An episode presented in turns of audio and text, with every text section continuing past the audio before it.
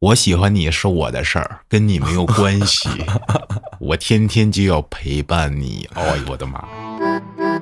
欢迎收听由后端组为您带来的“邪事儿”栏目。如果您有一些比较有意思的经历和故事，可以关注后端组公众号投稿给小编，也可以通过小编加入微信群和我们一起交流互动。大家好，我是老安。大家好，我是秋儿这期上来，我得先说明三件事儿。啊，第一件呢，先从上一期节目这个祭品饲养员那期说起。我不是说看一博主发的一个在美国商店里那小纸马，啊然后他说那是扎彩铺的纸活儿，确实是纸活儿，但是那好像不是咱们中国传统意义上的那种纸人纸马就烧过去那种呗。啊。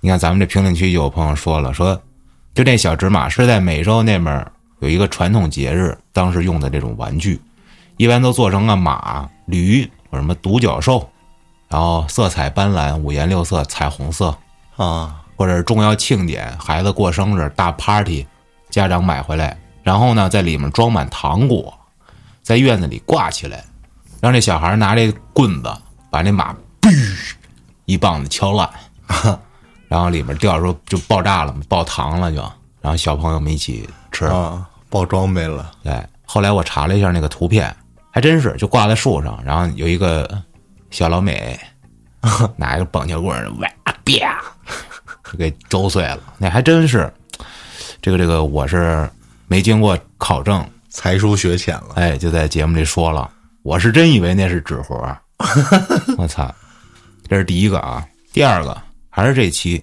不是说那个在院子里碰上那个保家仙那老头儿，啊，那老头儿管他叫小花荣。对对，这小花荣是什么意思啊？又有朋友解释了，说花荣是女孩儿，金童是男孩儿。啊，这小女孩儿呗，对，说这小花荣是称呼未过门的小女孩儿，小金童呢就是未娶妻的小男孩儿呗。啊啊，小花荣是这么意思。你看又咱又不知道。啊第三个，我最傻， 我说那个大爷，在日本那个打打我擦，啊我说那是爷爷跟孙子。我直到直到直到那天我又回去认认真真看了一遍，那天之后那是一个人我儿才确定那是一个人， 因为他老头儿那扮相一出来，我看那皱纹儿在动，就是在晃啊啊，那是特效。他妈的，每一次我都觉得哟，今儿是爷爷来了，然后哟，孙子来了，我真是这么觉得。不是，你应该看他那个视频的剪辑，他下一个人说话的时候，他那镜头就没有上一个人没有，没有，对他吧所有的镜头都是一个人儿。一个人儿，对呀，他呀也没同框出现过。后来对我就理解了之后，我是这么觉得，就是这镜头里只有他自己，他就是有的时候会开一个老头儿，有别人一起在，他就不开。啊，这是一特效，那一美颜呗，说白了啊。巨老的老头 儿，拄着蹦白的白拐棒棍儿那种，那就说明现在这个这个美颜效果啊，真他妈足以逼真！我对以假乱真。你把我这种眼睛这么毒辣的人都给蒙混过去了。我记得五年前啊，那会儿我一个手机 app 就是那种照相机，照完之后呢，你就变老了， 啊，还能给你加胡子。那会儿五年前就挺真的，你想想五年之后，肯定这玩意儿，包括你录视频的时候，动态都能追踪到了。 ，AI 换头嘛。对对对对对，那是犯法的，我记得还有一个那会儿叫小偶，你知道吗？不知道就是把你那人变成动画人物，不知道你放一张照片儿，它就能读取你这个脸之后，把你变成动漫人物，啊让你动起来。啊那叫小偶，我记得一开始。啊反正我对最近我这几期节目里我出现的这些宣传错误啊，我必须得澄清一下啊。好，澄清完了，又是一条好汉，今天继续犯错误，大家评论区里踊跃的帮我指正，我要好好学习。嗯，咱们今天第一位投稿的朋友叫 Tifra，他说啊，他感觉这自己的身边有一个东西在跟着他，而且至少跟了得有两三年了。啊因为这东西没伤害过他，也没有吓过他，所以他就一直啊就没当回事儿，不以为然。因为平时遇见的这种嘖投稿里的故事啊频发比较多，也就没怎么在，也不害怕，想着跟着就跟着呗，能咋一呢？嗯这天晚上，她闺蜜约她一起去看电影，因为是午夜场，这开场的时候就已经是晚上十点半了。这厅里就俩人包场。哎，说到这儿，我就想问一问，如果说这场电影，比如说夜场啊，一个人都没有，啊，还放不放？这得由专业的工作人员不用，这问价格就行。啊，对，这俩人啊，有说有笑的，戴着这个三 D 眼镜开始看电影。看到一半的时候，突然，这欺负啊就发现他的右前方多了一个人啊，站在那儿，直勾勾的看着他。我操！他下意识的看脸她闺蜜啊，发现这姐们儿正专心的看电影呢，也没有什么异样。然后他就继续转过头看着那个男的，啊，就是一男人的打扮，一身中山装，平头，但是看不清脸，不看电影看他呗而且他还能很清楚的感觉到，这个人一直在盯着他啊。啊，然后他就一直瞪着这男的，就像你说的，电影没有用了。她这闺蜜这时候感觉到她的异样，因为她头偏向一边嘛，对，你怎么了？他就装作不以为然的样子，说没事儿。因为你这说了，说我那儿看见一人瞪着我，谁信？嗯，继续看电影，一直到电影结束，就那男的一直就还在那儿站着盯着呢， 我操，嗯，我操，这多不是讨厌！你说，哎挡视线。站他妈一个多小时也累这看完电影之后，这闺蜜拉着她就走，啊，你更何况现在电影有恨不得三个两个小时时，对，三个小时的，长津湖。好家伙，闺蜜拉着她走的时候呢，走得很急，就问她闺蜜怎么了。闺蜜说：“哎呦，我感觉刚才有点怪，好像有人在盯着我们。”这媳妇说：“你感觉被盯着的那个地方、那个位置是在哪儿啊？”闺蜜说：“我感觉好像在咱们的右前方吧。啊，”得，这时候也没再多说什么，一起回家了。从那以后，她就能在家里随时随地的看到这个男人，嗯，中山装平头，我操，但是只有在晚上哦。这男的有时呢会坐在他家沙发上，有时会坐在他家餐桌的椅子上，因为一直对他也没伤害过啊，也没怎么着过他，他就没在意。他是怎么能做到这一点的？这样我早就疯了，真的。有一回晚上啊，突然想上厕所，一打开门，这哥们儿在房间门口站着。我操，应该说啊，他也没想到这 Tifa 啊会突然开门，这哥们儿竟然吓得啊闪到一边儿去了，你，他也害怕了 我操，啊。 这 Tifa 突然啊就，哦呦，心血来潮的，也不知道怎么着，就可能是下意识吧，扒了他一眼，没就瞅他一眼，转过去一看，就看这人特别清楚的就贴在墙那儿，啊，他就就装作没看见，然后啥事也没有一样，就去厕所了。等他从厕所出来，这哥们儿已经坐回沙发上了。啊，我操，他就回卧室继续睡呗。就这样，过了几天，他跟他以前的两个同事一起出去吃饭，因为其中有一同事怀孕了，嗯，所以大家商量着散步回家。走了一段路之后，就遇见了那个怀孕的同事的弟弟。这弟弟呢，看到这 Tifa 第一眼，突然愣了一下，然后赶紧把他这怀孕的姐姐拉到一边儿，悄悄说了几句话，就匆忙的走了。当时也不知道为啥呢，也啥也没说，就把这个姑娘送回家之后，他跟另一个同事打车回家了。到了家以后，他那个怀孕的同事就给他发消息说：“你最近是不是遇到什么事儿了？”说没有啊，我挺好的。那边说：“我弟弟看到你身边有个脏东西，让我离你远一点儿。”啊，怕伤到孩子。这一听，当时就懵了。这一问才知道啊，这同事的弟弟从小学习道教，从小学习道爷这是啊家里还供着神仙，啊，就赶紧问这同事：“你这弟弟微信你得推我一下把道爷微信给我啊啊，！”就加了，加了之后，这他那弟弟就告诉他说：“你这身上啊一直有一男的跟着呢，是一色鬼。”啊，跟着你啊，是看上你了，想跟你结阴婚。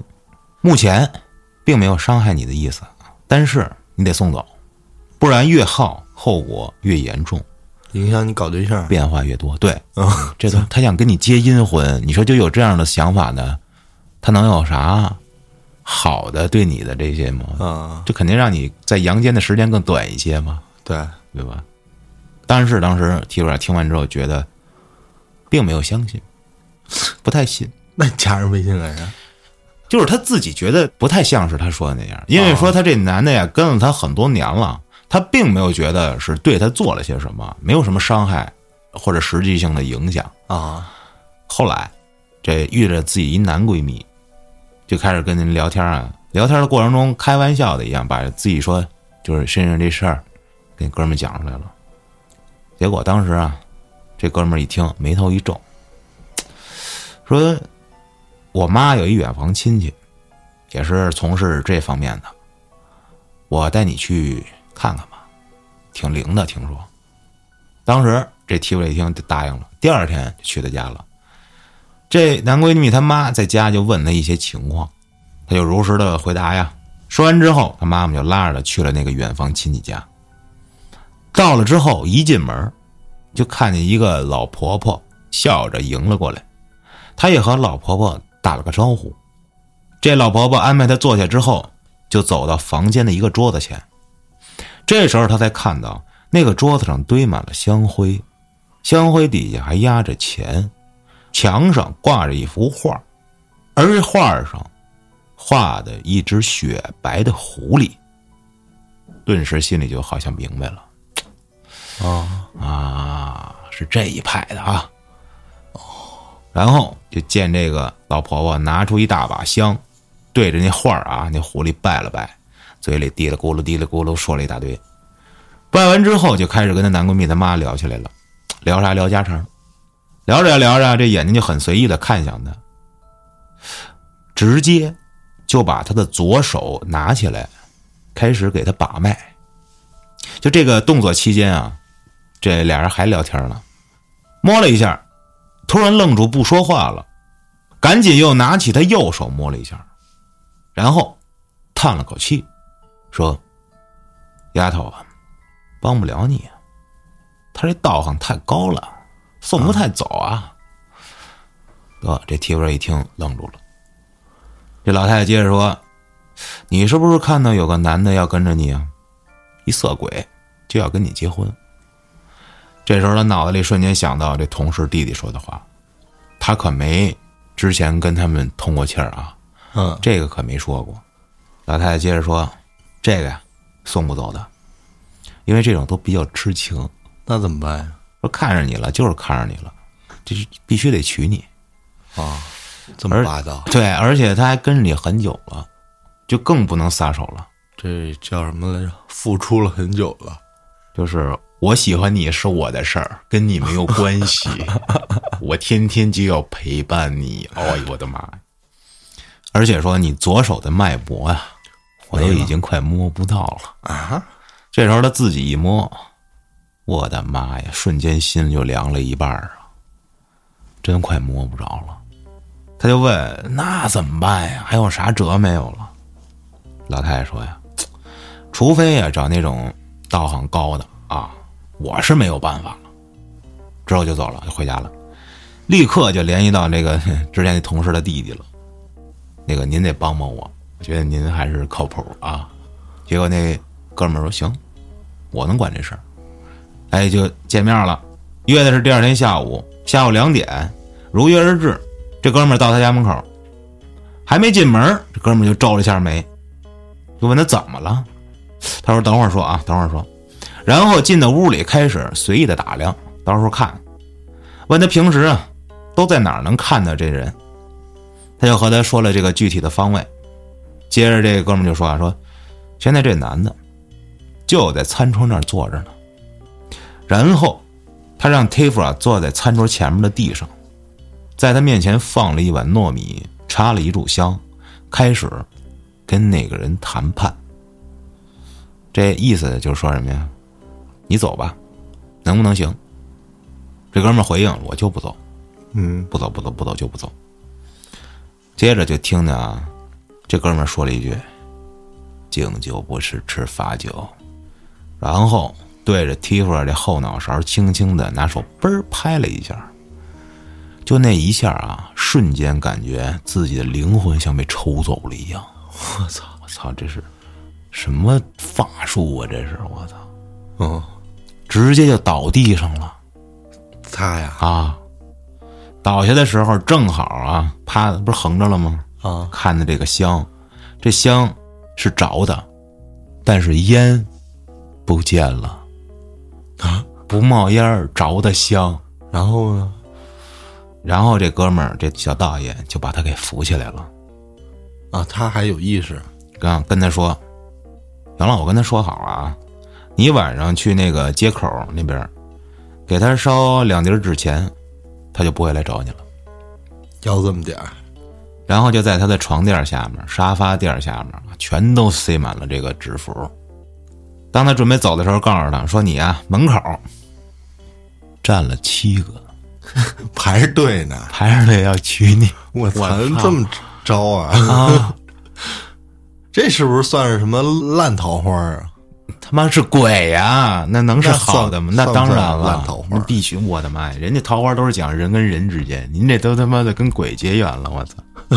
接着就在他门上涂了很多的朱砂，告诉他，他们不敢进来了，放心吧。然后晚上他就如约去这个街口那儿烧了纸，可是呢，拿出打火机来，怎么点就点不着，结果点着点着就发现身边儿多了个小孩儿。啊，这小孩不正常，红肚兜，光着屁股，蹲着那儿抱着腿，看着他笑，那儿不正常，那当然不正常。叫妈妈呗。他这时候啊，感觉哦，他应该不会伤害我，就假装没看见，接着烧。这一次很奇妙的就点着了，后面烧纸啊也非常顺利，歘都着了。烧完之后，边上那小孩也不见了。等他回到家，就发消息给那个小道爷说烧完了。对面就问说：“你有没有看见一个小男孩啊？”这他就知道，他说有有有，哎，那个男的也不愿意接这钱，是他派这个小男孩啊来看着他收钱的，就这个道爷派的这小男孩过来的。结果这事儿就这么接过去了。后来还真是，他就再也没遇见过这男的了。最后，这道爷给了他一牌子，里面装了朱砂写的符、鸡冠血，还有黑狗毛一堆东西啊。从那天开始到现在，虽然还有会遇到过一些就是好兄弟啥的啊，但都不是那种什么招你的、害你的、吓你的，就是路过的那种。啊，像这种一直跟着他的，不会再有了。这有点意思啊，这真是有点法术啊！这个能派个小人儿过去，啊，福娃。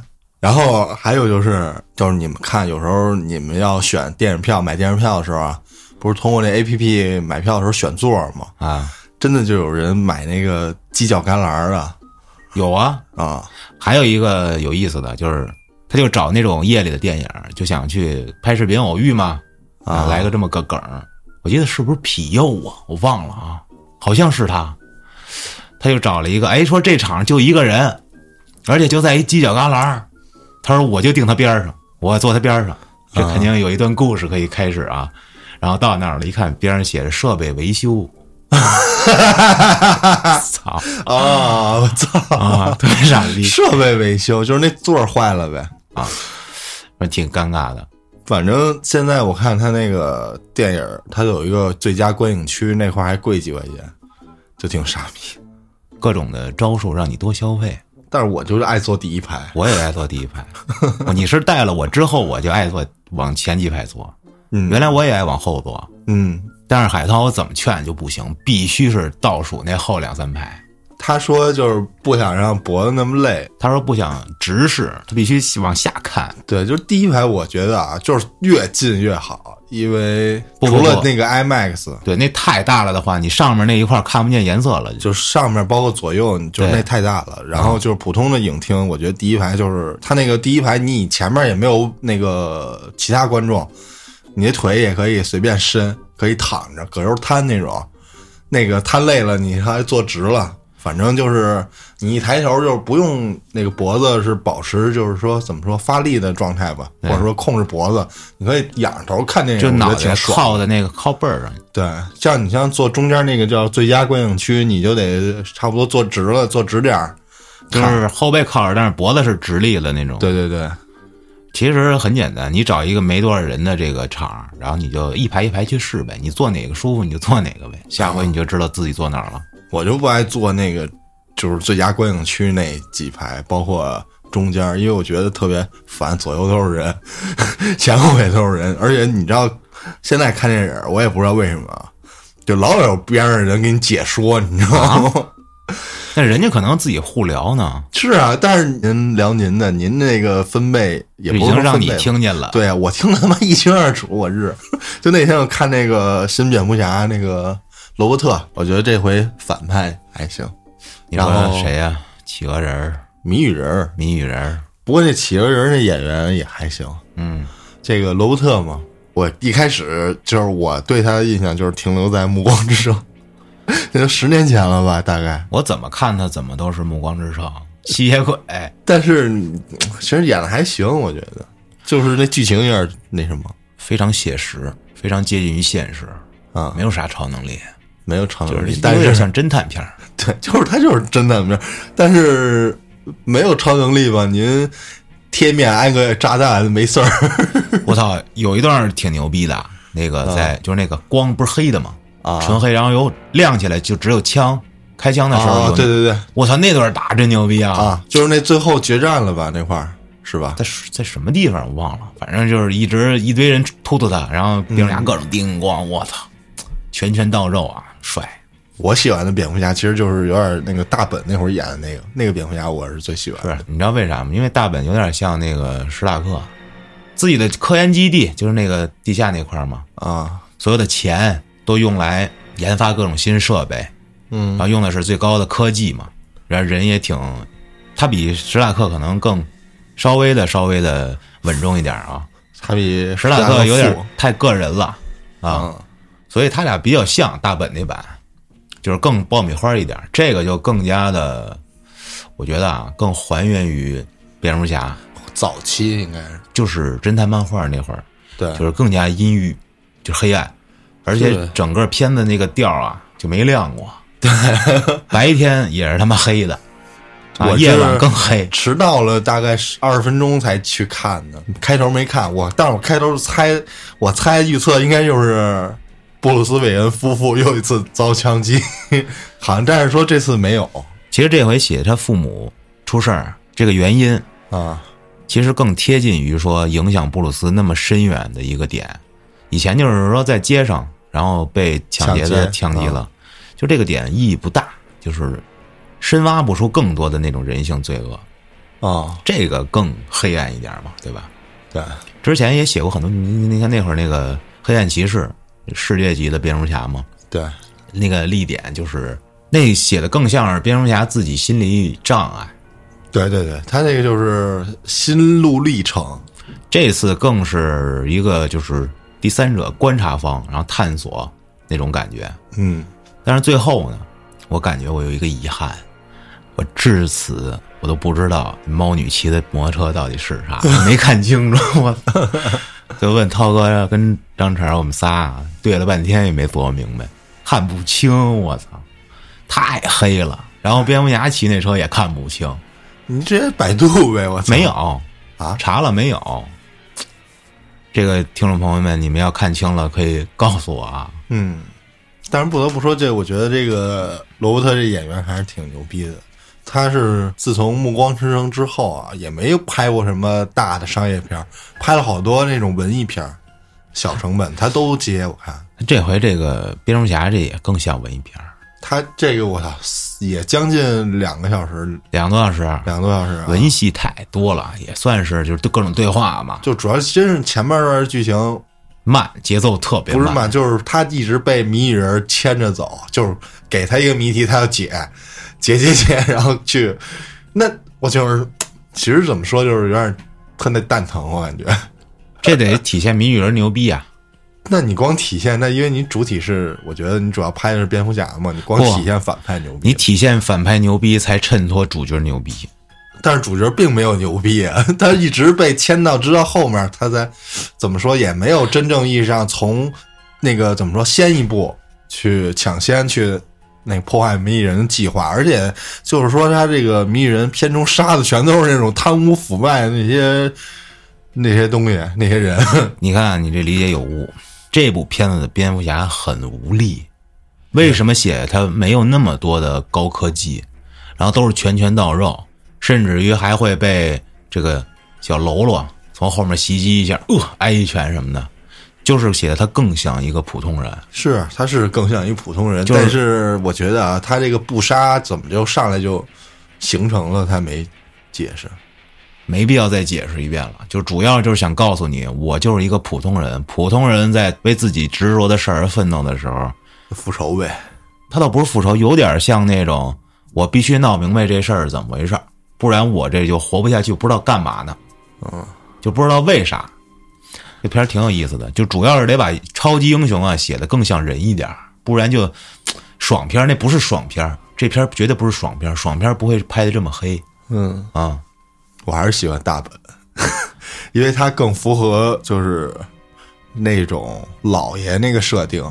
到后期的蝙蝠侠漫画里的不就叫老爷吗？而且他那版的阿尔弗雷德 也我更喜欢那个也是你看小丑新拍的这个，啊，其实你可以给它放在这个蝙蝠侠里，他们应该是一个宇宙的，都是很黑暗。嗯，可以。而且更贴近于现实中的人类一些。对，那个剧后最后监狱里不是阿卡姆里面那个跟谜语人搭话，不是那小丑吗？主要应该是看这部票房怎么样，如果票房稍微好点的话，应该还有第二部，票房稍微有点扑是吗？啊，现在稍微有点扑，那估计第二部有有点困难，就、有海王的，啊他们不是一宇宙的呀，不是一宇宙的，但是是一公司的，你就放心，就肯定还会有新片儿。那是有，但是其实我还是喜欢蝙蝠侠，还是想看蝙蝠侠啊，对，我不喜欢有超人，你知道吗，超人就是太阳光了那种，蝙蝠侠他那种他的爱情啊，也是那种浪漫、悲伤、英雄的爱情，你知道吧，就是永远不可能走在一起这种，啊然后恨不得还都是反派，跟你有点瓜葛，哎呦，特别符合这种悲情英雄的这种感觉，舒服。这个片子其实也让你爽了，就是蝙蝠侠解决的坏人的那些经典画面，比如说把几几个人撞翻了的时候，过去低头看你一眼，我操，帅爆了是吧？好了，电影就聊到这儿。接下来投稿的朋友叫邵女士，在她上初二的时候，啊，农历十月份那天呀，是给过世的人穿寒衣的日子，烧冬衣的日子。他那会儿啊，小不懂这些，就知道这马路边上啊全是烧纸的。这个月份基本上下午五六点，这天儿就已经黑了啊。他下课回家吃饭，吃完饭还得上学，因为他们有一个晚自习，这我都没听说过。下了学还得再去一趟。那可能有地儿学校就是这样。啊。七点多，学校第三节课的晚自习。这时候呢，先回家准备回家吃饭啊。往家走啊，这时候路边还没有人烧纸呢。等他吃完饭回学校的时候，这路边就已经开始有这烧纸的人出来了。他就沿着这路边骑自行车。这路上啊，路灯都关着，漆黑一片。蹬几步就能看见一个火堆儿，蹬几步一火堆儿。这一路上几乎两边啊大大小小啊，就烧过的各种纸灰堆儿。眼瞅着就快到学校门口了，他就骑快了一些，结果噌一下没刹住车，压过去一堆纸灰，啊，呼一下子，哎呦，心里一激灵。那时候胆子也小，突然一股风吹着这纸灰儿迎面就扑脸上了。我操！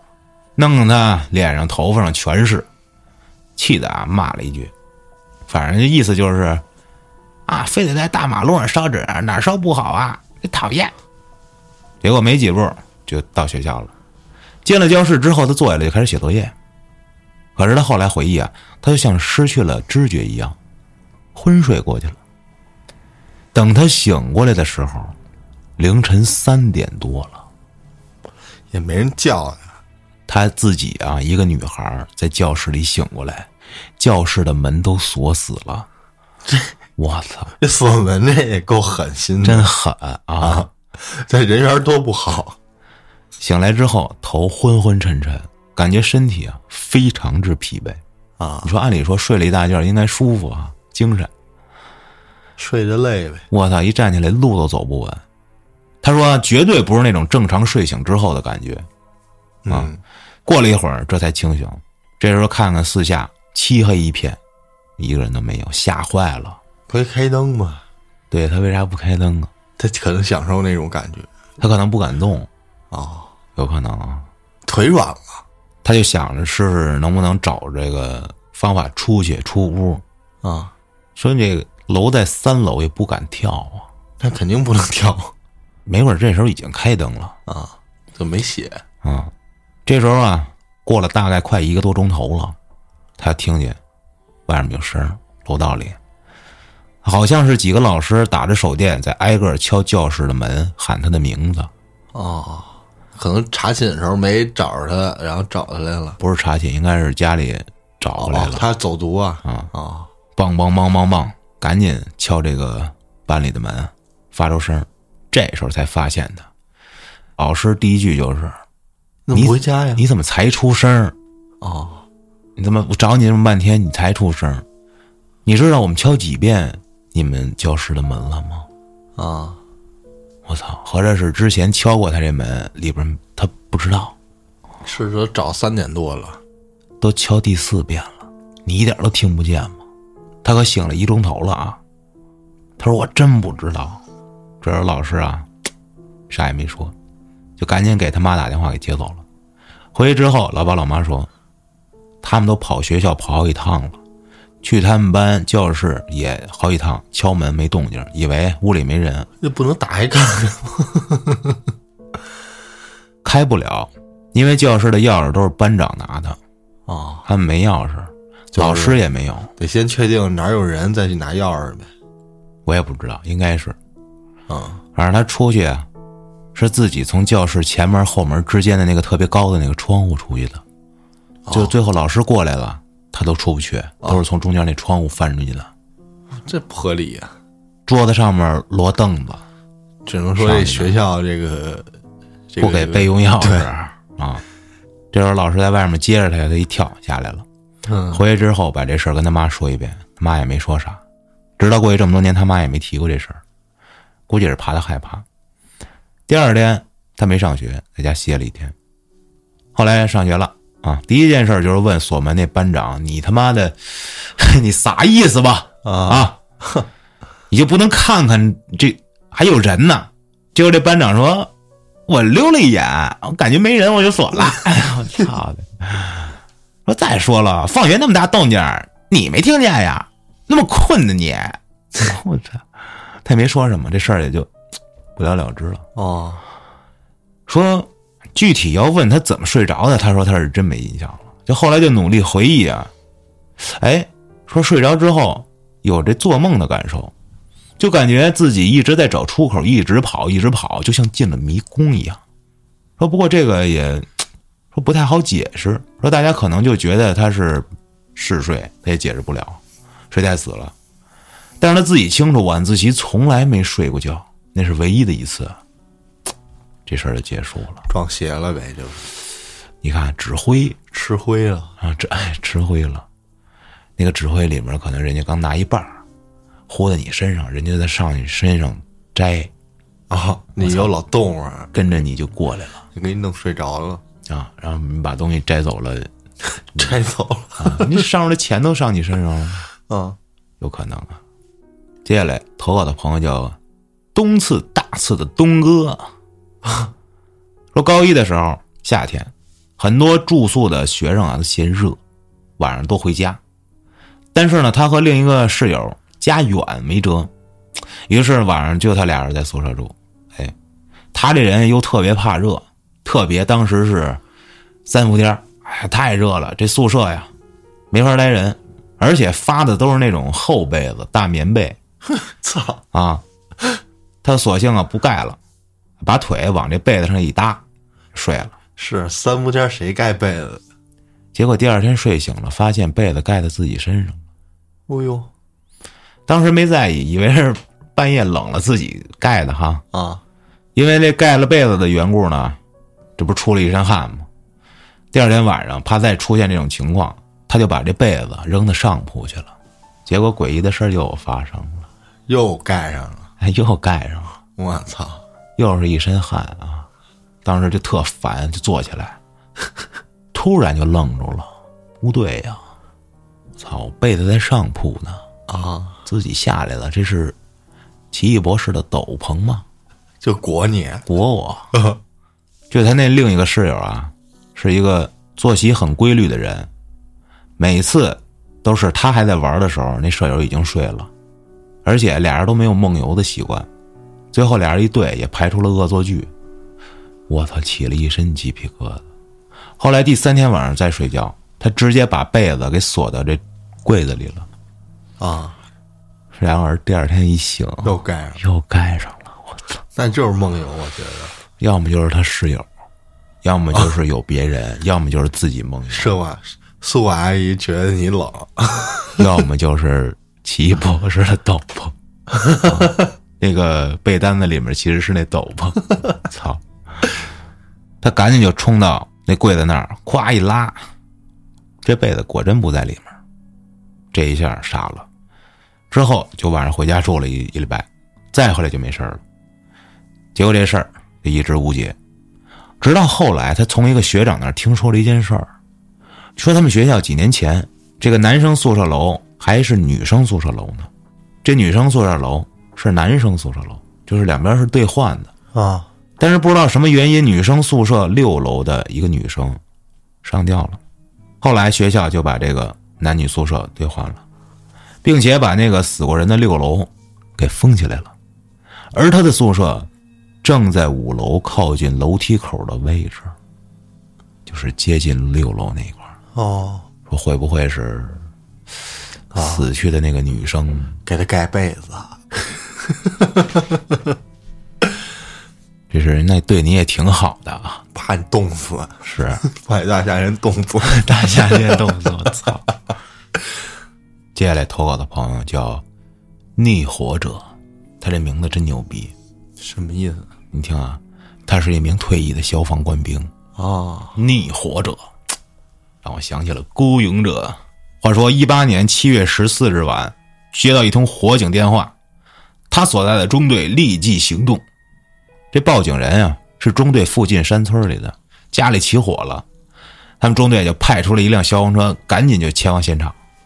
当时十点多，自己已经睡了一阵儿了，这坐在车上稍微有点迷糊，而且外面还下着大雨。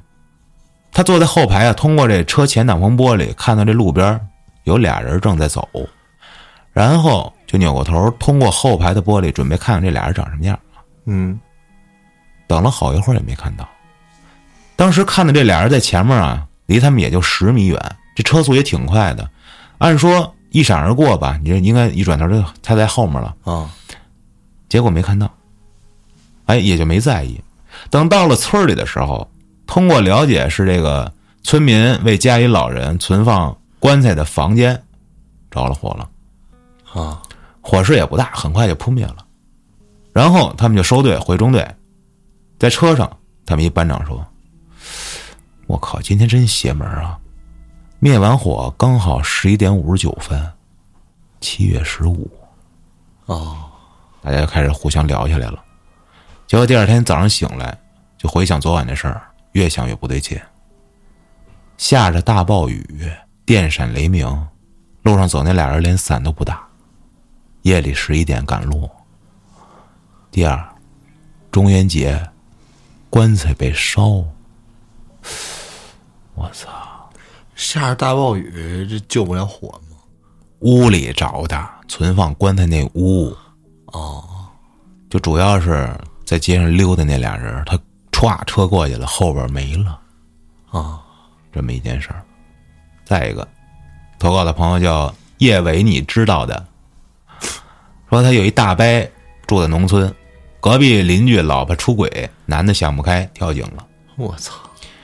他这大伯呀、和那邻居平常关系不错，啊结果在这大伯去世前半个月啊，跟身边的人说：“我最近老是做梦，梦见那邻居。”他说想跟我喝点酒。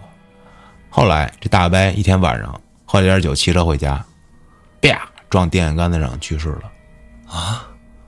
最瘆人的就是那个电线杆子就在那井边上。操，后来人说这就是他妈下去喝酒去了，带你下一喝酒，操！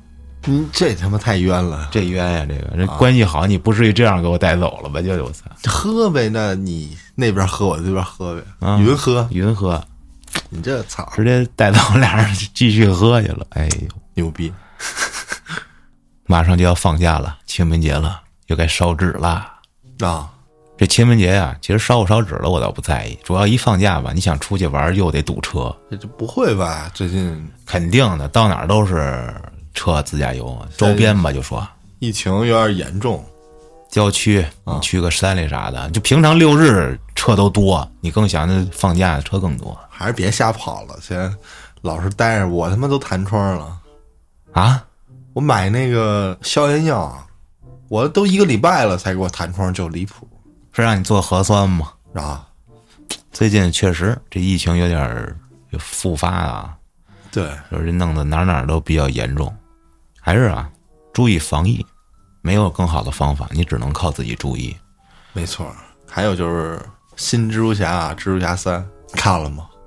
看了呀，你觉得好看吗？我觉得不咋地，就是那个立意立不住，最后那个点就是全世界忘掉你嘛，啊，这我觉得挺好看的，不太 行，我差点意思了我都看哭了都，啊。都快。行，牛逼就是那个加菲最后救那个 MJ 的时候，啊！那块儿对，终于在别人的宇宙里把别人的女朋友给救了，完成了自己的心愿自。我救赎。我还行吧，不过主要这真是卖情怀的片儿，虽然没那么大情怀，啊，所以没有割掉我的韭菜。嗯。我我一直就是蜘蛛侠，我也挺喜欢的，三部嘛，这个新老三部，没想到最后真的三个同框了。甭管这故事怎么样啊，我还行吧，我看这个片儿比较冷静，就是审视你漫威片子的这种态度。现在不行了，我感觉，哎呦，他这编的这事儿吧，就是有点虎头蛇尾。